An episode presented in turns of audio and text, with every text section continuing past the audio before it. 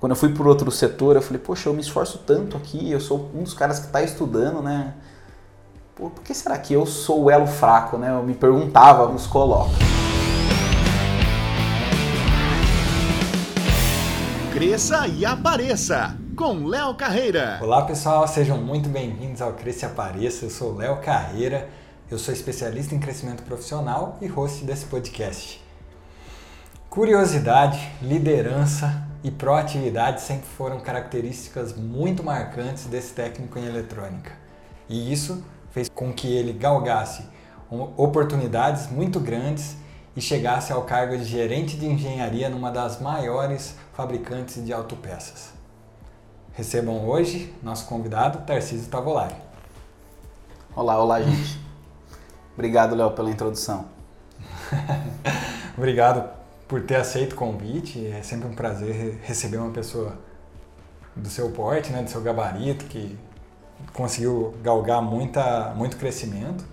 É, e o que mais importa hoje é a gente escutar um pouquinho sobre você. Então conta pra gente como que você começou, como foi o início da sua carreira, quem é o Tarcísio. Bom, legal. É, eu agradeço, né? Nós desde os tempos de faculdade sempre nos demos muito bem. Para mim é uma honra poder estar aqui contribuindo com o projeto. Bom, a minha carreira ela teve alguns estágios, né? Algumas etapas que eu passei. E ela começa lá atrás, né, ainda lá no tempo do colegial, onde eu acabei. Né, na minha família já existia uma tradição de Senai, né? Então, o vô, o pai, né? E aí tinha uma, já uma coisa de que os meninos faziam Senai, né? Só que eu tive uma rebeldia nesse processo, né? É, o, o meu avô e o meu pai, eles sempre foram para o caminho da mecânica, né? E aí eu quis ser rebelde, eu não queria fazer nada relacionado à mecânica, eu queria fazer eletrônica. E, e aí eu fui fazer Senai de eletrônica. Então eu tinha uma dinâmica, né? Eu estudava de manhã e no período da tarde eu ia, ia fazer o, o meu curso técnico em eletrônica. E aí o Senai, né? Acho que você também fez Senai, se eu bem me lembro. A gente sabe que é muito mais do que só, só conhecimento técnico, né? Acaba ensinando muito sobre postura na indústria, né, vida na indústria. Então, eu tive essa, essa importante escola no início que foi aprender um pouco com o Senai, né? Então, a calça não podia estar arrastando, tinha que usar cinto, né? A calça não podia estar caindo, o cabelo sempre cortado, nunca mastigar chicletes na sala de aula, né? Todas essas regras que o Senai nos coloca, né? E aí eu fiz lá meu, meu curso meu curso técnico, né? Em eletrônica. E aí depois disso, é, a minha mãe acabou tendo uma reviravolta. Nessa época a gente vivia em Santa Bárbara do Oeste. E a gente acabou tendo uma reviravolta e a minha mãe se mudou né, para Piracicaba. E aí a gente acabou indo para Piracicaba. E aí esse foi um processo que me desestabilizou um pouquinho, né? Eu era também adolescente, né? Acabei saindo da onde eu vivi, da onde eu conhecia todas as pessoas e fui para uma outra cidade, né? Uma cidade acho que no mínimo o dobro do que era Santa Bárbara do Oeste, né? uma cidade muito grande. E aí lá, é, a minha primeira, meu primeiro trabalho, né? minha primeira iniciação no mercado de trabalho é, foi justamente trabalhando com, o meu padrasto, né? o, o Astério. O Astério tem uma representação de embalagem e eu fui trabalhar com ele. E aí não tinha nada a ver com o que eu tinha aprendido no Senai, né? era venda, era lidar com, com, com os clientes, né? Era fazer toda uma dinâmica de estoque, era muito diferente do que eu tinha aprendido até então, né? E aí fui aprendendo com ele, fui entendendo isso, né? E é muito engraçado porque hoje eu faço uma reflexão desse passado e já nessa experiência já tinha que ter uma questão de relacionamento com pessoas, né? É, tratativa com pessoas, né? Principalmente porque a gente estava numa relação de cliente-fornecedor. Então foi muito importante essa, essa, essa experiência para acrescentar nesse ponto de vista de já começar a entender um pouco de relacionamento, né? E de como tratar as pessoas, né? De como entender um pouco as pessoas, né? E aí eu fiquei, acho que por um ano e meio, trabalhando com, com o Astério. E aí depois disso, né? Eu comecei a sentir que eu precisava ir para onde eu tinha estudado, né? Eu não tinha feito administração, não tinha feito logística, né? Aquilo era muito fora do que eu tinha estudado, né? E e do que tinha por história com a minha família de trabalhar na indústria. Então eu acabei começando a procurar oportunidades, né? Lembro que nessa época eu tinha um cabelão, né? o Astério deixava, né? Mas. É, e aí eu fui conseguir uma oportunidade numa, numa empresa de telefonia. E aí eu fui ser auxiliar técnico nessa empresa de telefonia. E aí era a dinâmica de instalação de PBX, configuração, né? instalação de rede, é, atendimento de, de manutenções em aparelhos e telefones. E eu fiquei por um tempo nessa empresa, acho que foram foi uma passagem bem curta, seis, sete meses. É, mas daí eu fui entender uma outra dinâmica de trabalho, né? Era uma dinâmica de começar a entender um pouco mais como trabalhar em time, né? É, porque a gente acabava, acabava sempre trabalhando em duas pessoas, né? Para fazer o atendimento, depois o grupo de trabalho em si que ficava, que ficava na empresa. E aí foi de novo uma outra experiência, né? Começar a ter relacionamento com um par de trabalho, né? A um grupo de trabalho, né? A uma posição de chefia que, que existia lá, uma pessoa que tinha essa posição. E aí foi enriquecedor desse ponto de vista, né? Era uma outra disciplina, uma outra, é, uma outra dinâmica de trabalho e eu pude aprender bastante. E nesse interim, né, uma vizinha que morava muito próximo de casa trabalhava numa empresa multinacional em, em Piracicaba, é, que também né, fornecia pro, pro, fornece, né, ainda, ainda existe, né, para o ramo de autopeças. E aí conversando com a minha mãe, minha mãe falou, ah, leva um currículo do Tarcísio lá, né? Quem sabe dá certo tal. E ela acabou levando, e aí de novo, né, eu reforço a questão do que foi inicial, né? O, o Senai acabou chamando a atenção no meu currículo. É, e não tinha nada a ver porque era uma empresa mecânica, né? Eu, meu, meu curso era de eletrônica, mas eu acabei tendo uma oportunidade para uma entrevista e aí passei nessa entrevista, né? E comecei a trabalhar no segundo turno é, de auxiliar de operações, numa furadeira radial e num, num torno, né? Comecei a ir para onde eu sempre tentei fugir, né, do, do que era o que os meus pais, né, os meus avós viveram, né? Comecei a trabalhar justamente no ramo mecânico, né? Mas eu gostava muito, eu gostava muito, né? Era uma empresa que tinha muitos processos industriais, né? É, e aí eu trabalhava nesse setor que era um setor que fazia operações auxiliares, né?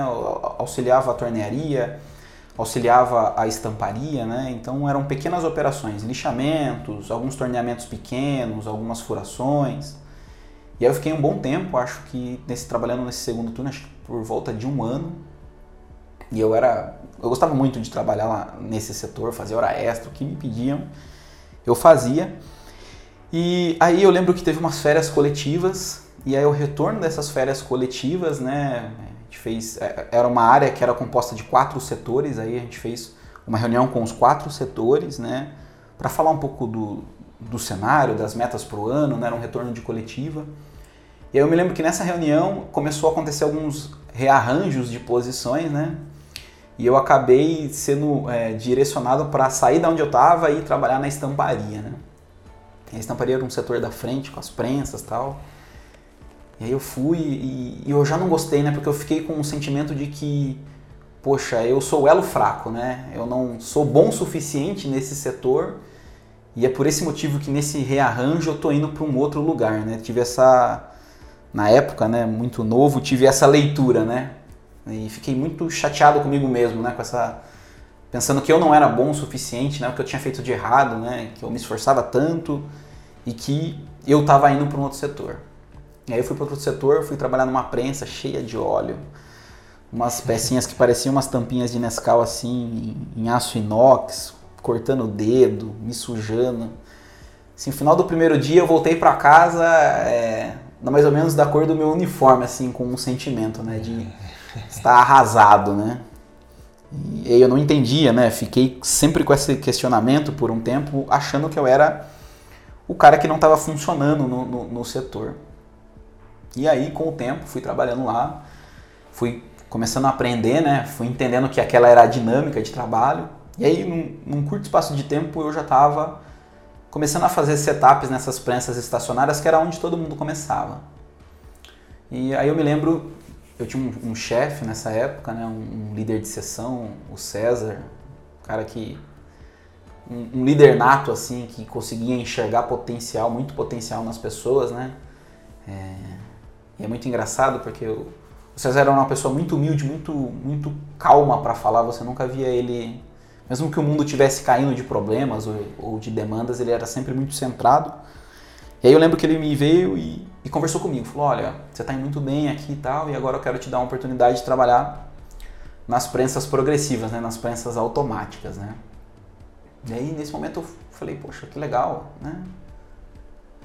Muito bacana, né? Ir trabalhar nessa, nessa, nesse outro, né? nesse, nessa outra máquina, né? Nesse momento. Mas eu lembro que era a pior máquina que tinha no setor. eu voltei a odiar de novo trabalhar naquele lugar, né? A hora que eu estava começando a ficar mais afeiçoado, eu fui movimentado de novo. E aí comecei a trabalhar nessa outra máquina. E num curto espaço de tempo, eu lembro que ele veio me conversar e que ele tinha é, uma, uma, uma promoção para mim, né? Ah, importante também lembrar nessa época, né? Quando eu voltei a trabalhar nessa, né, quando eu fui, né, consegui trabalhar nessa indústria, eu entendi que eu precisava voltar a estudar, né? Eu tinha ficado, tinha acabado o Senai, tinha acabado o ensino médio, acho que fazia mais ou menos uns dois anos que eu não, não estudava. E aí eu senti um pouco de medo de encarar uma faculdade, né? E aí eu dei um passo para trás e falei, ah, vou começar um, vou fazer um outro curso técnico é, para sentir de novo, né? Esquentar de novo os motores e aí foi onde eu comecei a fazer o meu curso técnico em automação industrial lá no Cotip. Então, teve esse, esse, esse inteirinho também que eu me lembro. Aí eu me lembro que isso era uma das perguntas quando eu fui quando eu fui para outro setor, eu falei, poxa, eu me esforço tanto aqui, eu sou um dos caras que está estudando, né? Pô, por que será que eu sou o elo fraco, né? Eu me perguntava, eu achava que eu estava fazendo muito mais, né? Que eu não deveria ser a pessoa movimentada. E depois, né? Depois com o tempo a gente vai entendendo que isso são oportunidades, né? que a vida vai proporcionando. E aí, tudo isso para voltar que ele me falou, olha, eu quero que você se torne o preparador de máquinas aqui do setor, né? E eu me lembro que isso era muito engraçado porque tinham pessoas que trabalhavam lá que tinham de tempo de carreira o que eu tinha de vida. Então tinha gente que já tinha 25 anos trabalhando ali, né? E eu era o recém-chegado, assim, devia ter seis, sete meses, né? E aí estava recebendo essa, essa, essa promoção, né? Essa oferta de agarrar uma outra oportunidade, né? E eu lembro que eu fiquei muito receoso porque tinham pessoas muito velhas de casa ali, né? Já tinham pais de família, senhores, né? Mas eu, eu falei, uai, é uma boa oportunidade, né? Não tem por que não agarrar, né?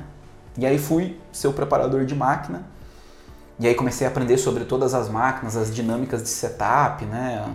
a, a, entender um pouquinho melhor como buscar fazer setups mais rápidos, né? E, e, e ter essa, essa coisa de tentar juntar o que eu estava vendo lá na, no colégio técnico e buscar trazer isso como forma de melhoria para dentro da indústria. E, e aí foi, um, foi uma experiência muito interessante. E aí acho que num curto espaço de tempo o César veio conversar de novo comigo ele estava sendo promovido a supervisor de tomar conta daqueles quatro setores e ele queria que eu me tornasse o líder da estamparia. Né? E aí acho que nessa época eu já tinha acabado o curso técnico e eu estava começando a engenharia mecânica, né? E aí eu tive essa, essa metamorfose, né? De ter saído da eletrônica, ter passado para mecatrônica, para automação. E aí quando eu fui decidir a minha graduação, eu falei, olha, poxa, eu estou trabalhando numa empresa mecânica, eu gosto de, de, de, mecânica, né? Então eu vou fazer engenharia mecânica. E aí comecei a fazer engenharia mecânica e acabei me tornando nessa época o líder da seção de estamparia, né? Tomando conta de gente muito mais velha do que eu, né? Eu me lembro que isso era um, impacto, né? Eu, eu tinha sempre uma preocupação de como é que as pessoas iam receber as demandas que eu fosse trazer, né? É, como elas iam me tratar em si, né? mas acabou sendo tudo muito fluido, né? Eu acho que o César teve muita inteligência, né, de como ele planejou toda essa movimentação, de me trazer, né, fazer o movimento lateral primeiro, me trazer para trabalhar junto, né, com o pessoal, trabalhar nas máquinas, depois trabalhar na pior máquina, né, e, e aprender, e entender aquela dinâmica, depois começar já a trabalhar como preparador. Então, quando eu passei a liderança, foi algo muito natural, muito tranquilo, né? Não teve, não teve muitos percalços. O time já recebia muito bem, né? E eu sempre me esforcei muito, né? Isso era um, um exemplo que eu sempre vi na minha casa, né? O quanto que os meus pais trabalhavam, né? Que não existia almoço grátis, né? Então isso foi algo que sempre teve muito impresso, é, não de uma forma muito falada, mas de uma forma muito exemplificada dentro de casa, né? Como que precisava trabalhar, né? Que só o trabalho ia trazer algum, algum sucesso, alguma construção de alguma coisa. Então esse exemplo, né, sempre foi foi tra os meus pais sempre trouxeram para mim e eu acabei sempre tendo muito isso na cabeça, né? Então eu sempre me esforcei muito em todas essas demandas, né? E aí fiquei sendo líder de estamparia por um bom tempo. E aí eu já me lembro que chegou uma época que estava tudo muito tranquilo, muito dominado, né? É, tanto que eu lembrava minhas listinhas de exercício da faculdade para nas horas que desse uma brecha, dar uma vista, dar uma organizada, né? É, então estava tudo muito tranquilo e eu acho que aí os meus superiores perceberam que era tempo de um novo desafio e eu, eu fico muito contente por essa oportunidade porque eu aprendi muita coisa nessa empresa. Ela tinha muitos processos e, e a, acabou me dando muitas oportunidades. E aí veio uma oportunidade, um desafio de se tornar né, líder da injeção de plástico. E eu tive esse movimento lateral, fui cuidar da injeção de plástico. E aí eu me lembro que era uma loucura, cara. O setor tava assim extremamente bagunçado. Era um processo novo para a fábrica, era uma inovação tecnológica até então. É, os produtos eles tinham carcaça em alumínio e a gente estava começando a entrar nessa dinâmica de fazer a troca de carcaças de alumínio por carcaças em poliamida, né? E não é um material fácil de se trabalhar, é um material com carga, era uma loucura. Eu não tinha experiência com injetor e aí eu me lembro que essa época foi uma época muito difícil, né? Era uma época que eu sonhava com injetora, eu sonhava com peça, eu acordava antes do relógio despertar. Foi uma época de muito estresse, né? E, e aos poucos a gente foi organizando. E aí eles decidiram por me voltar uma época para de novo para estamparia. E aí rapidamente eu fui trabalhar daí como líder da, da montagem, né? E eu me lembro que era muita responsabilidade porque eu fui ser líder justamente do coração da peça, né? E eu me lembro que o meu supervisor, aí eu mudei de supervisão, fui, fui ter um outro supervisor, um cara que tinha, sei lá, acho que talvez ele trabalhou a vida inteira lá, né? Desde o início até a aposentadoria, então ele tinha 30 anos de casa, sabia cada processo, cada parafuso, cada porca, né? E ele cobrava muito isso, né? Ele cobrava de ter esse desenvolvimento. Eu me lembro que foi um grande desafio porque eu saí de, de um time de, acho que era um time de 10, 12 pessoas para tomar conta de um time de 30 pessoas, um setor que rodava três turnos, que tinham três líderes, então foi um impacto muito grande, né? E foi um impacto também é, da mudança, né? Porque até então, é, na estamparia, era uma liderança acho que só de homens, eu só tinha homens respondendo para mim. E aí fui trabalhar no conjunto elemento, elemento e aí era um time misto, né? E aí fui liderar mulheres, né? E, e entender que a dinâmica de liderança tem esses nuances, né? É, que fazem essas variações, né? Que a gente tem que entender o approach com cada pessoa, né? Era um time muito grande, era um time misto, né? E, e aí eu fui enfrentar de novo esse outro desafio. Fui lá trabalhar com essa liderança. E aí eu me lembro que eu estava chegando no meu terceiro ano da engenharia. Terceiro ano da engenharia. E aí uma coisa me inquietava, né? Apesar de eu gostar muito do que eu fazia, eu, eu, eu tinha uma progressão muito grande, né? Eu acho que eu, eu vinha de situações de ter aumentos salariais, acho que de ordem de 30% a 35% num ano. É, vale lembrar que eu comecei como operador, então né, os aumentos faziam uma diferença muito grande, né? É, isso com o tempo a gente vai vendo que os passos na carreira começam a ter uma inversão na curva, né? Quando a gente está lá no começo da carreira, a gente tem um, um, step acima e aí a gente ganha um salário muito mais acima, né? E conforme a gente vai progredindo, a gente começa a ver que a curva se inverte, né? A gente tem um aumento que não é tão grande e a responsabilidade vai dobrando. Hum. Mas nessa época é, acontecia dessa forma. E eu cheguei no terceiro ano de engenharia e pensei, né? Olha, se eu quiser me arriscar, se eu quiser fazer alguma coisa diferente, né, esse é o momento. Porque senão, né, se eu quiser um estágio, alguma coisa desse tipo de se arriscar, essa é a hora, porque eu vou ter um contrato de dois anos de estágio que vai culminar com o fim da minha, da minha faculdade, né? Eu tive essa inquietude. E, e, eu me lembro que eu tive essa inquietude e quando eu trabalhava, trabalhava lá na estamparia, teve uma situação que a gente estava passando por uma reestruturação e a gente estava buscando fazer a troca de um químico que a gente usava lá, um, um químico que não era legal, a gente estava fazendo a troca. E aí eu acabei visitando a Bosch para entender o que, que a Bosch fazia de diferente, né? A gente tinha um, um, gerente que tinha trabalhado na Bosch e eu fui conhecer a Bosch e eu me vislumbrei, né? A Bosch de Campinas do Trevo é um, um colosso, né? Acho que na época era coisa de 5 mil funcionários, né? Múltiplas unidades de negócio dentro daquele espaço e eu fiquei vislumbrado com aquilo, né? A Valéria era muito grande, né? Era uma empresa de 600 funcionários, rodava três turnos, mas a Bosch era um negócio colossal, assim, né? um elefante de grande, né?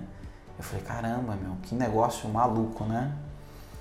E aí nesse, nesse, nessa minha reflexão do terceiro ano de engenharia, eu comecei a entender que era legal e era o momento de buscar um estágio, de ter uma outra experiência, né? Apesar de estar muito bem, aquele era o momento. Uhum. E aí eu comecei a buscar. E aí nessa busca eu recebi oferta de duas grandes empresas, né? Uma foi a Caterpillar, né? E a outra foi para a Bosch. Mas eu já estava enfiado no meio automotivo, né? Já estava dentro desse cenário e gostava dessa dinâmica do mundo automotivo. E, e, aí, e aí já tinha tido a experiência com a Bosch, já estava vislumbrado por aquele colosso, né? E, e aí tomei a decisão, né? E eu lembro que foi assim, eu tomei a decisão, eu recebi uma ligação num dia que eu aceitei o convite de ir para a Bosch para ser estagiário. E na mesma semana a Caterpillar me ligou falando que eu também tinha passado. Eu falei, a decisão já está tomada. E aí fui explicar isso para os meus chefes, né? E não fazia muito sentido, era era um, era um pênalti salarial, iam ser mais despesas porque eu ia ter que viajar, né, o, o trecho de Campinas Piracicaba. É, era um, uma posição muito abaixo, né? E eles ficaram meio sem entender e aí eu expliquei essa dinâmica. Falei, olha, eu acho que o momento que eu tenho para me arriscar é agora, né? Eu posso entender coisas novas agora, quando eu estiver lá na frente, com família, com filhos, com uma outra dinâmica de empresa, de trabalho, eu não vou poder me permitir a me arriscar, não vou poder me permitir a tomar um outro caminho. Uhum. E eu acho que esse é o momento. E aí fui ser estagiário lá, lá na Bosch, né? deixei a minha posição, né? E eu lembro que justamente nessa época eu também já estava para fazer um outro movimento dentro da Valer, né? Eu ia eu ia trabalhar na parte de processo, né? Ia ser técnico de processos, né? ia sair da produção, ia para um cargo mais próximo de engenharia. Mas mesmo assim eu, eu quis ir, achei que essa era a decisão. E aí um ponto muito importante, né? Que já tinha acontecido na experiência anterior e aconteceu aconteceu na Valer, né? É, eu fui muito transparente em todo o processo e nas justificativas, né? E, e, consegui deixar a porta aberta, né? Eu lembro que eu fui me despedir do gerente industrial, né? Um, um alemãozão que ficava num piso superior, bati na porta dele para me despedir. Né? E ele era um cara que tinha muitas histórias, tinha uma grande experiência, né? E, e quando ele, eu, eu fui falar para ele, né? Ele falou, olha, vá lá, eu entendo os seus motivos, se alguma coisa der errado, você me procura, né? que a empresa vai estar de portas abertas. Então, acho que a gente tem sempre que buscar isso, né?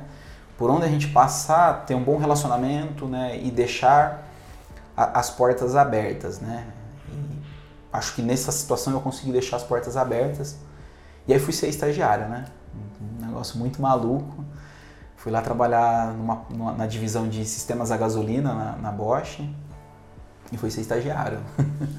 Trabalhar seis horas por dia só, né? ter que viajar todo dia. Eu lembro que tinha uma dinâmica de horário que para usar o fretado eu acabava tendo que ficar lá por um tempo e quando chegava em casa era um tempo muito curto entre se arrumar e poder ir para a faculdade. Então teve essa dinâmica, né? Era uma vida mais corrida, né? Quando eu trabalhava na Valer, ela era muito próxima de casa, coisa de 10 minutos eu estava em casa. E aí passou a ter essa outra dinâmica. E aí eu podia aprender muita coisa na, na Bosch, né? É um negócio muito, uma estrutura muito grande. É, é um desenvolvimento que a Bosch faz, que é todo local, os testes, as validações, os laboratórios. Então pude conhecer gente muito legal, pude aprender muita coisa. E eu me lembro que nesse, nessa dinâmica, né, lá na Bosch, eu estava muito feliz, tinha sido muito bem avaliado, mas eu me lembro que na época começou a acontecer o problema lá na Grécia, né? E aí todas as indústrias automotivas começaram a ter algum tipo de revés, né? O, o mercado europeu começou a entrar num, num, processo de recessão e, por consequência, começou a afetar todas as empresas do ramo de autopeças que faziam fornecimento para o mercado europeu. Isso, por consequência, afetou a Bosch. E aí eu já estava no meu quinto ano de engenharia e, e foi muito legal porque eu falei, poxa, legal toda essa experiência, legal todo esse aprendizado, mas agora é o momento de novo de pensar em alguma coisa e buscar se reposicionar, né? Não esperar que o pior aconteça, né? Ou esperar que chegue o final do estágio, não consiga uma efetivação e aí fique né, atrás, né? Tenha que ficar com a faca no pescoço. E aí comecei de novo a procurar emprego. E aí nessa época a Hyundai estava vindo para Piracicaba junto com ela todo o parque industrial, né, que usualmente a Hyundai carrega para quando ela vai instalar uma fábrica em um novo país. E aí eu consegui uma oportunidade para trabalhar na Huaxin. Né, era uma das, das sistemistas que estavam vindo, fabricante de peças de chassi e body. E aí fui ser analista da qualidade, né? Então foi muito legal de um ponto de vista que eu era estagiário, né? Minha, minha única experiência com qualidade tinha sido, né, de qualidade como setor, né, na, nas funções de liderança, é claro que a gente exercia a qualidade, mas de trabalhar no departamento de qualidade tinha sido na Vale, na, na, na Bosch. E aí eu fui ser analista de qualidade lá na Rochim. E aí foi uma experiência também muito agregadora, porque quando eu cheguei lá não tinha nada, era só um barracão, né? gente ainda construindo, né? E, e eu me lembro que uma coisa muito engraçada, né? Porque durante a faculdade, é, eu lembro que a gente tinha as aulas de sábado, né? Você deve se lembrar dessa, dessa maravilhosa experiência que é de ter aula aos sábados, né? E as minhas aulas de inglês ficavam aos sábados, né? E, e aí era aquela dinâmica porque a grade do sábado sempre mudava, né? Tinha semestres que a gente tinha duas, três aulas, mas tinha semestre que tinha seis aulas e e o meu inglês ficava, ficava aos sábados. Eu lembro que eu chegava no inglês, eu já estava cansado, né? Com a mente exaurida né, da, da, das aulas de sábado, mas eu entendia que era muito importante ter o inglês. E aí foi nessa experiência né, com a Rochin que eu, eu tive que usar meu inglês pela primeira vez de uma forma profissional, né? Para uma, uma necessidade profissional, né? Não era uma necessidade de um filme, de bater um papo, né? Era uma necessidade profissional. E eu lembro que o presidente da empresa ele entrevistava todo mundo. E aí eu cheguei para ser entrevistado e aí a analista do RH perguntou: "Olha, você vai precisar de um tradutor ou você consegue se comunicar com ele em inglês, né?" Eu falei: "Olha, é uma boa oportunidade de eu mostrar um extra aqui, né?" Eu... mas ao mesmo tempo era uma insegurança, né? Apesar de estudar, de fazer, mas poxa, era uma situação que eu dependia do meu inglês para o sucesso, né? E aí me arrisquei, né? Me virei como pude com o meu inglês. E, e eu lembro que ao final dessa entrevista, né, o, o, presidente falou assim: Olha, você quer dar uma volta na fábrica, né? Eu falei: Ah, quero, quero sim. Aí ele me levou para dar uma volta. Né? E mais para frente eu fui entender que todo mundo que ele levava para dar uma volta na fábrica era porque ele tinha gostado e a pessoa tinha sido aprovada no processo seletivo, né? Era como se ele convidasse para dentro. Que legal. E aí foi, foi muito bacana. E aí foi uma experiência toda nova, né? o começo de uma fábrica é um, um, uma experiência muito maluca, né? Dos startups, de todo o trabalho inicial, né? E eu pude ter uma experiência muito agregadora, aprender muitas coisas, né? Desde o início da fábrica, as certificações que eu pude participar desde o início, a homologação de produtos, os testes de validação, trabalhar tão próximo de uma OEM, né? Foi uma experiência muito agregadora eu gostava muito de trabalhar lá, mas eu me lembro que tinha uma coisa que me inquietava, né? É, que eu tinha me formado em engenheiro e que eu ainda não era um engenheiro, né? E aí todos os engenheiros, né, que possam estar nos assistindo devem saber disso, né? Essa inquietude que nos gera é, ter o título de engenheiro, isso era uma inquietude que eu tinha, que era de ter, a, conseguir a titulação, né, de ser engenheiro. E aí eu comecei novamente né, a procurar isso. Né? A, a estrutura organizacional da Rochim ela não tinha dentro do quadro de trabalho engenheiros, né? Ela tinha uma outra estrutura, né? Uma estrutura de analistas, especialistas, mas não tinha engenheiros. E isso me inquietava, né? Era uma inquietação pessoal e eu comecei a buscar. Comecei a buscar no mercado essa situação de conseguir a posição de engenheiro, né? Era muito importante para mim. Pode não fazer muito sentido, né? Talvez para os engenheiros faça, faça, mas para mim era muito importante. Uhum. E nesse processo eu acabei é, recebendo uma oferta, né, de, de iniciar um processo na Testec. E aí eu comecei o, todo o processo de recrutamento na Testec, né? E eu me lembro que a vaga era para ser um engenheiro de qualidade e cuidar de sistemas de qualidade, né? E aí, apesar de eu ter trabalhado na Rochim é, suportando né, o sistema da qualidade, contribuindo para o sistema da qualidade, eu não era dono do sistema da qualidade, né? E, e aí era um puxa de um desafio, né? Apesar de ter uma estrutura muito sólida na Testec, do, do, ponto de vista de qualidade, de sistema, era um, um senhor desafio, né? É, e aí eu acabei indo para os processos, né? E de alguma forma acho que acabei indo muito bem é, e acabei sendo convidado para fazer parte do grupo né, da Testec. E aí fui ser engenheiro da qualidade na Testec, cuidar dos sistemas de qualidade. Eu me lembro que, que no primeiro, primeiro mês eu já recebi uma auditoria de fora, né, uma, uma auditoria que existe dentro da Testec, que é uma auditoria de excelência operacional. Já recebi três gringos, já fui ser babá deles, né, e aprender toda aquela dinâmica, né, o que, que, o que, que se auditava, o que, que se buscava, quais eram os critérios, né, então já entrei um pouco acelerado dentro da Testec, né. E aí fui trabalhando dentro da Testec, né, conseguimos a certificação, na época ISO TS, é, conseguimos alavancar os nossos resultados de excelência operacional dentro dessas auditorias que são feitas pelo headquarter americano aqui e, e gostava muito do que fazia. Nessa época consegui a minha senioridade né, dentro da qualidade, né, passei a ser um engenheiro sênior.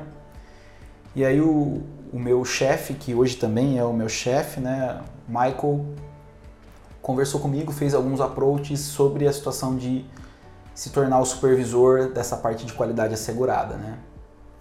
E eu me lembro que era muito engraçado porque e aí quem cuida disso também deve saber, né? Quem cuida de sistemas de qualidade deve saber que você acaba exercendo uma liderança sobre toda a organização porque o sistema ele está dentro de cada atividade, de cada operação. Então, quando você tem que fazer alguma melhoria, quando tem algum problema, você acaba exercendo uma liderança, né? Não uma liderança de, de poder, de chefia, mas uma liderança uhum de, de necessidade, né? uma, uma liderança de, de guidance. Né? E isso acabou acontecendo, eu exerci essa liderança para suportar os processos né? e para suportar as necessidades que o sistema fazia. E era uma, uma liderança né, que não era apenas dentro da qualidade, né, mas ela, ela cobria múltiplas áreas. Né? Então acabava exercendo isso é, de uma forma ou de outra. Né? E acho que isso acabou se destacando. E aí recebia a, a, oferta de se tornar o supervisor da parte de qualidade assegurada. Então, cuidar de todo o desenvolvimento interno de novos produtos, todo o desenvolvimento em fornecedores e cuidar do, do sistema de qualidade. Né? E aí continuei nessa, nesse trabalho, atuando dentro da supervisão de qualidade por acho que um ano e meio, dois anos. E aí eu me lembro que a engenharia tinha algumas posições abertas, né? O departamento da qualidade, o departamento de engenharia dentro da Testec ficam muito próximos, né? Ficam quase que no mesmo espaço. E aí tinha uma oportunidade dentro da engenharia e, e eu acabei me adiantando com o meu chefe, né? Eu me lembro que eu fui lá falar para ele, falar, ah, eu tenho interesse, faz um movimento lateral, vamos ver como é que eu me saio. Eu acho que vai ser legal cuidar da, da, da engenharia e na época era uma posição para engenharia de produto.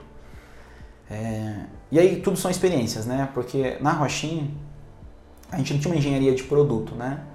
É, a Testec, assim como a Rochim, elas são muito parecidas do ponto de vista que é um, é um, é um negócio build to print, né? Então a gente recebe tudo isso pronto lá de fora e o trabalho aqui é o trabalho de desenvolvimento para a manufatura, né? Então desenvolver os processos para se tornar aquele projeto manufaturável. E dentro da experiência da Rochinha, eu tinha um pouco dessa entrada para a engenharia de produto de interpretar normas, interpretar desenho, interpretar requisitos, testes, né, requerimentos de função, né? Então eu já tinha um pouco dessa experiência. A Testec, é, ela tinha uma divisão um pouco mais clara disso, né? Então no meu trabalho lá dentro é, da qualidade, eu não estava muito próximo disso, mas dentro do sistema tem as dinâmicas de auditoria, então estava próximo dos documentos de processo, de visitá-los, de entendê-los, entender os requisitos, né? Então, toda essa dinâmica construiu um background, né, para esse desafio de encarar a supervisão da engenharia de produto. E aí fui ser o supervisor da engenharia de produto na Testec. É, trabalhar com, com o time, né? Era um, é um time, a parte de produto é um time pequeno, né? É, mas era uma experiência totalmente nova. E a gente começou a trabalhar e buscar é, organizar um pouco melhor os processos, né? organizar um pouco melhor as métricas. Né? Costumo dizer que se a gente não mede, a gente não sabe para onde está indo. Né? Então, e isso traz um, de um DNA muito forte da qualidade. Né? A qualidade é muito embasada nos indicadores, nas métricas. Né? Então, eu me lembro que uma das primeiras coisas que eu comecei a organizar dentro da engenharia de produto era buscar essa organização de ter métricas, né? ter indicadores que suportassem as decisões, os processos. É, fiquei lá por um ano e, e, meio, mais ou menos. E aí foi quando eu recebi né, o convite para assumir toda a engenharia, né? engenharia de produto e processo da Testec. Né? É um, estamos falando de um time maior, um time de quase 35 pessoas, né? É, e de todos os desafios que essa nova dinâmica trouxe. Né? E é onde eu estou agora, trabalhando dentro dessa, dessa dinâmica de cuidar de produto e processo. Né? Na Testec já há sete anos, em todo esse desse espaço de trabalho, espaço de tempo, pude visitar muitas unidades da Testec, né, fora do Brasil, conhecer algumas boas práticas, né, é, e esse intercâmbio cultural é, é muito importante, né, para alavancar aquilo que a gente faz, alavancar os resultados. Né? As boas práticas elas existem, o nosso trabalho é buscar e canalizar isso, ou de alguma forma colocar boas práticas e compartilhar as boas práticas nossas também para o resto do mundo, né? E, e de fato, se me permite uma pausa aqui, é, você teve a oportunidade na tua carreira de trabalhar com diversas culturas, né? Sim. Acho que você trabalhou com empresas alemães, coreanas, Alemãs, coreanas, japonesas.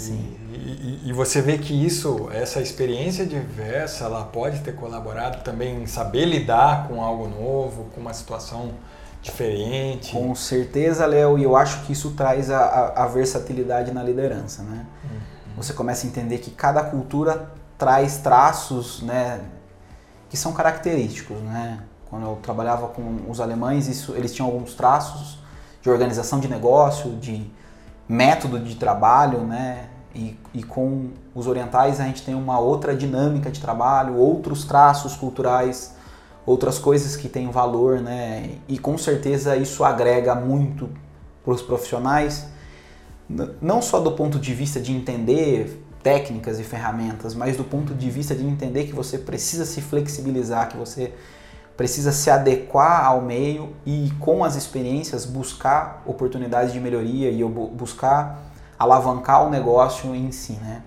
Então, com certeza, essas experiências sempre agregaram muito e, e, dentro da Testec, né, um outro contato muito forte, né, porque a Testec ela acaba dividindo os seus negócios, né, é, dentro de regionais, né. Então o Brasil está dentro da regional das Américas, então nós respondemos muito forte para os Estados Unidos, então a gente acaba também tendo muito contato com, com a cultura americana, né. Então todo esse intercâmbio de, de cultura e de conhecimento com certeza agrega, mas inicialmente agrega muito do ponto de vista de entender que nós precisamos respeitar essas culturas, essas diferenças, é, entender o, o, o, que é certo, o que é errado, o que se pode fazer, o que não se pode fazer, né? É, traz muito essa riqueza, com certeza traz muito essa riqueza. Legal. E, e, lá da sua primeira experiência com o Astério, né, numa parte, uma área diferente, que você até citou, que foi onde você começou a lidar com pessoas, começou a entender pessoas, a tratativa. Você acha que essa base ela foi importante para também ter essa facilidade em com certeza. com, com, com, com, certeza é, agregou né, e agrega do ponto de vista de gestão de pessoas, gestão de relacionamento, né, gestão de cliente, gestão de fornecedores, com certeza agrega. Né? É, você particularmente conhece o, o Astério né, e você sabe que ele também tem um, um, uma liderança nata dentro dele, né? tem uma transição e uma facilidade de comunicação muito grande, de agregar pessoas, né? E com certeza eu, eu aprendi muito nessa dinâmica de trazer as pessoas para perto, né?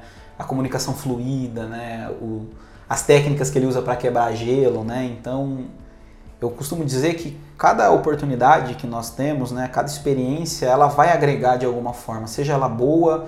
Muitas vezes a gente vai ter um sentimento que a experiência não foi boa, né? Mas ela sempre vai trazer uma lição, ela sempre vai trazer algo que agregue, né? Mesmo que num primeiro momento você tenha a percepção, poxa, essa experiência não foi legal, isso eu não gostei, mas se você se, se der, né, se dar a, a, a oportunidade, você vai perceber que alguma coisa de positivo, mesmo que de um viés negativo, você vai tirar. Uhum. Então, com certeza, eu, eu costumo dizer que sempre de alguma oportunidade que eu tive profissional, alguma experiência, eu agreguei alguma coisa. Mesmo que não de imediato, né, muitas vezes a gente vai é, necessitar dessa reflexão e desse processo de entender, de mastigar né, aquela, aquela situação, a gente vai acabar tirando algo de positivo. E aí dessa oportunidade do começo de carreira tiro muito isso, né? Essa coisa da comunicação, de trazer as pessoas para perto, né? É, é, o exercício hoje, né? De cuidando de um time de engenharia, né? É claro que a, dinâmica muda, né? eu costumo dizer que eu tive essas oportunidades e eu posso entender como é que as dinâmicas mudam, né? Desde lá de trás, quando eu era um time operacional, um time de produção, e hoje agora um time técnico, né? Um time de especialista, né? As diferenças, né? Mas as coisas que também têm de similaridade, né? Uhum. No fim, são pessoas, né? São seres humanos e as dinâmicas, algumas dinâmicas são muito parecidas, né? E, e, e, com certeza cada oportunidade trouxe algum, algum, alguma agregação de valor para a carreira. Pô, uma coisa que eu acho bem legal assim e, e, que faz parte quando eu falo sobre crescimento de carreira para o pessoal é realmente o fato de você aprender a lidar com pessoas. Sim. Não necessariamente para que você assuma uma posição de liderança, não que você queira gerenciá-las, mas você entender sobre pessoas, você saber lidar com elas, é essencial para você também conquistar o seu espaço, Sim, né? Com certeza. Você não, não traz isso só do é, que você conhece, né? Com certeza, né? Nesse mundo cada vez mais integrado, né? É impossível qualquer função que não dependa de, de ninguém, né? Então você vai acabar necessitando criar laços, vínculos e relacionamentos dentro da onde quer que você esteja, né? Então, seja você um líder, um engenheiro, um especialista, um técnico, o que quer que seja, você vai acabar tendo que fazer um relacionamento, estabelecer uma comunicação. Então é muito importante, né? As, as relações interpessoais elas são importantes para qualquer para qualquer ser humano, né? Eu costumo dizer que isso até extrapola é, o mundo só da indústria, né? O mundo da empresa, né? Isso é para a vida, né? Uhum. Os relacionamentos nos norteiam em tudo. Então, é, com certeza para qualquer pessoa, né? Seja dentro da indústria, seja para cargo de liderança, seja para o técnico, seja para alguém fora da indústria, relacionamento, comunicação, né? São ferramentas que com certeza vão agregar alguma coisa.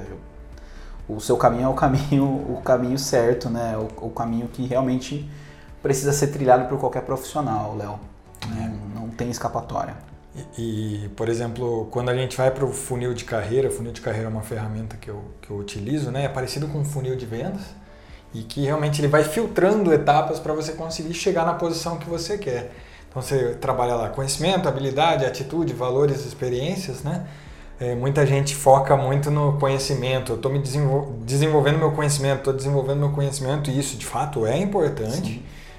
Mas quando você vai para comunicação, para lidar com pessoas, você, de, você sai da aba do conhecimento e você começa a ir um pouquinho mais para atitude, um pouco mais para habilidade, começa a trabalhar outros fatores. Eu acho que é muito, muitas pessoas não percebem isso. Né? É, é, porque existe uma, uma, uma, coisa que a gente tem que tomar um, um pouco de cuidado, né? É, é, que o conhecimento é algo mais fácil, né? Assim, não, não tô querendo dizer que isso seja muito simples, mas o conhecimento você pode pagar um curso, você pode frequentar uma faculdade, você pode é, ou fazer um vídeo, ver um vídeo online, você pode de alguma forma adquirir o conhecimento, né? Agora, esses processos de comunicação dependem muito da atitude, né? Dependem muito da maneira como é que você se abre, você se fecha, da forma como é que você trata as pessoas, você cativa, né? Isso é um exercício que precisa ser feito, né? Não é situações de conhecimento elas demandam sim um esforço, né? Mas é um esforço muito mais pessoal, né? Um, um esforço muito mais para dentro de si, né? Enquanto processos de comunicação, de relacionamento interpessoal são muito mais para fora, né? É você conseguir ter o relacionamento para fora. E isso com certeza não é algo fácil para todo mundo, né? É, talvez para algumas pessoas isso seja um pouco mais natural. Eu acho que isso é um pouquinho mais natural para mim. É, mas é algo que você precisa praticar todo o tempo, né? Em todo o tempo, com todas as situações, né? É, é muito engraçado, né? Coisas que a gente já conversou no passado, né? Eu tava vindo para cá agora e eu parei no pedágio, né? E, ah, moça, ah, se você tem uma moeda tal, né? E aí eu comecei a achar cada vez mais moedas que facilitassem o troco para ela, né? E ela depois ela falou, ah, no fim acho que você vai ter todas as, a, tudo que precisa aí, né? Sem precisar ter um dinheiro grande e tal, né? E aí a gente deu risada e eu falei, ah, obrigado, Elisângela, né? Porque o nome dela tava lá na frente, né? E ela me deu um sorriso, né? Uma, uma abertura, né? Então é engraçado como os processos de comunicação e, e de trazer as pessoas para próximo, né? Quando a gente faz com uma certa constância, acaba se tornando natural, né? Então, para aquelas pessoas que não têm muita facilidade né, com comunicação, que são um pouco mais travadas, é, é um exercício contínuo, né? É um exercício contínuo até algo se tornar um pouco mais natural, um pouco mais fluido dentro daquilo que, que você vai exercitar, não só dentro da vida profissional quanto para fora. E para dentro da vida profissional, com certeza, isso é cada vez mais importante, né? Cada vez mais tem valia a, a, inteligência emocional e os relacionamentos e processos de comunicação, né, do que só o conhecimento, né? Não tem mais aquela coisa de que o, o engenheiro fica trancadinho numa salinha lá e não, hoje as coisas são muito integradas, né? O, as soluções cada vez mais são trabalhadas em time, em grupo, né? Cada vez menos a gente vai ter um cara que vai acender uma lâmpada e vai resolver alguma coisa cada vez mais é um pouquinho do meu conhecimento com um pouquinho do seu, com um pouquinho do outro, vai acabar construindo uma solução, né? E aí dentro disso a gente acaba tendo que ter esse relacionamento e necessita ter essa comunicação clara e fluida. É verdade. E, e, se você tem dificuldade em se desenvolver nesse aspecto, eu tenho uma recomendação que funcionou para mim, que é um livro, um livro Como Fazer Amigos e Influenciar Pessoas, do Dale Carnegie é, é uma ferramenta realmente incrível e que consegue te fazer trazer aproximações que você não conseguia antes. Então fica a dica aí para quem estiver nos ouvindo. É, ainda da sua da, da, história que você trouxe, eu queria colocar um outro ponto que eu julgo extremamente importante. Vou, vou dar um exemplo um pouco diferente, mas que funciona legal. É, você falou quando apareceu a oportunidade num cargo de supervisão na engenharia, você foi lá e manifestou o interesse, né? É, eu falo que esse tipo de postura ele também é diferencial quando você quer crescer profissionalmente. Vou dar um exemplo, famoso exemplo do aumento, cara.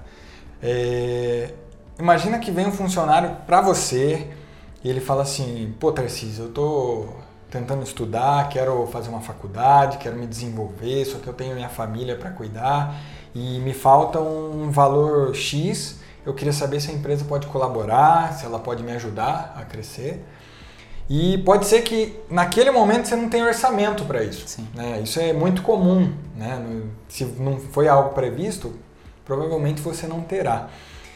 E vamos, pens vamos pensar que passe um tempo e você consiga esse orçamento.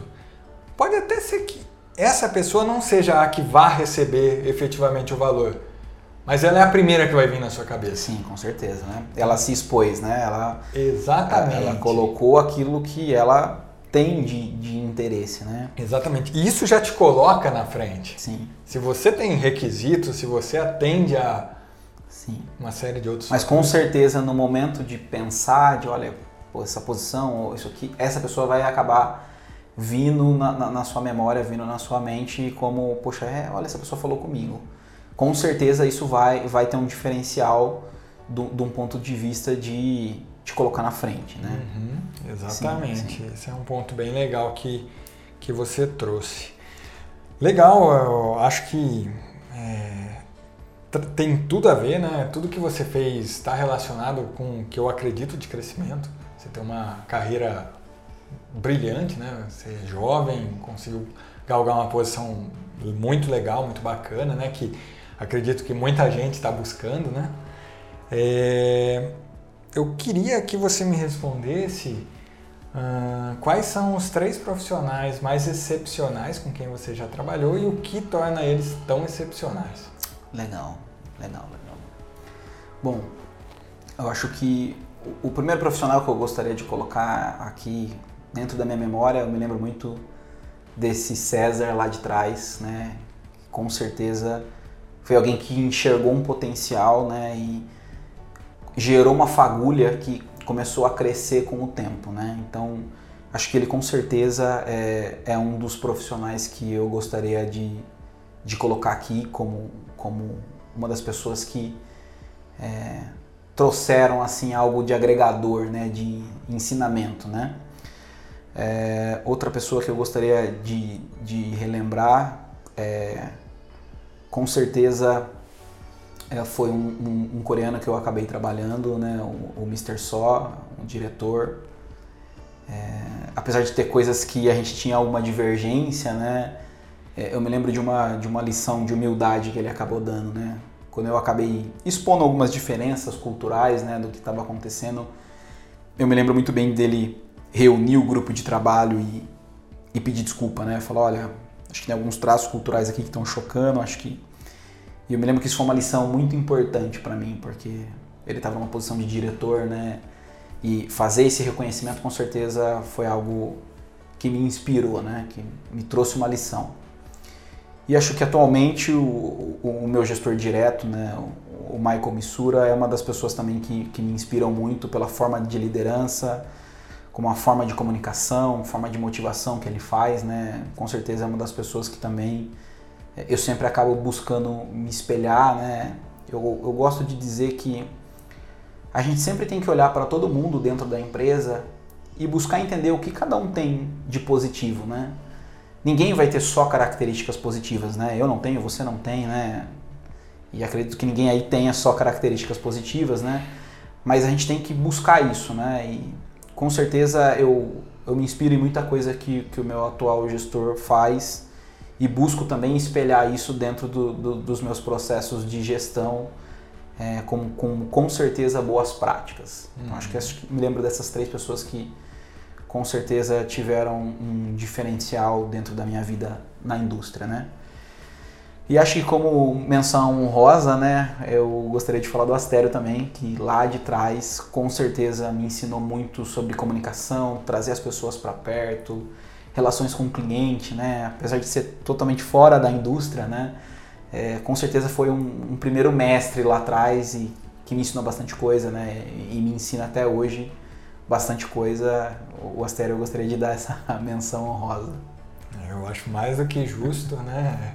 Para mim, para minha opinião, eu sou uma pessoa, sou um profissional voltado a pessoas. Então, sempre que se trata de alguém te ensinando a lidar com pessoas, é, eu acho que o mérito realmente tem que ser dado. Eu acho que isso Sim. faz a diferença para todo mundo, né? Em carreira, na vida pessoal e tudo mais. Muito bacana. É, para encerrar a sua participação aqui, eu queria que você desse um conselho para o pessoal de casa, uma dica sobre crescimento profissional, o que, que eles podem fazer, o que, que você sugere, o que deu certo, enfim. Bom, eu gostaria de, acho que, dar algumas dicas, né? A primeira dica é que ninguém precisa se sentir refém da onde está nesse momento, né? Nós temos que entender que nós somos o agente de mudança, né? Então, até hoje na minha trajetória, toda vez que eu é, me senti que eu queria mudar, que eu queria fazer alguma, alguma, algum movimento, eu tinha a compreensão clara que eu deveria ser esse agente de mudança, não importasse quanto tempo tomasse até essa mudança acontecer. Então acho que essa é uma dica muito importante, né? E outra dica que eu costumo praticar muito, né? Eu costumo dizer que é, nessa vida profissional a gente está numa esteira. E numa esteira é, a gente não pode ficar parado. Se a gente ficar parado, a gente vai para trás e vai cair. Então ou a gente anda na velocidade da esteira ou a gente vai impor o nosso ritmo na esteira.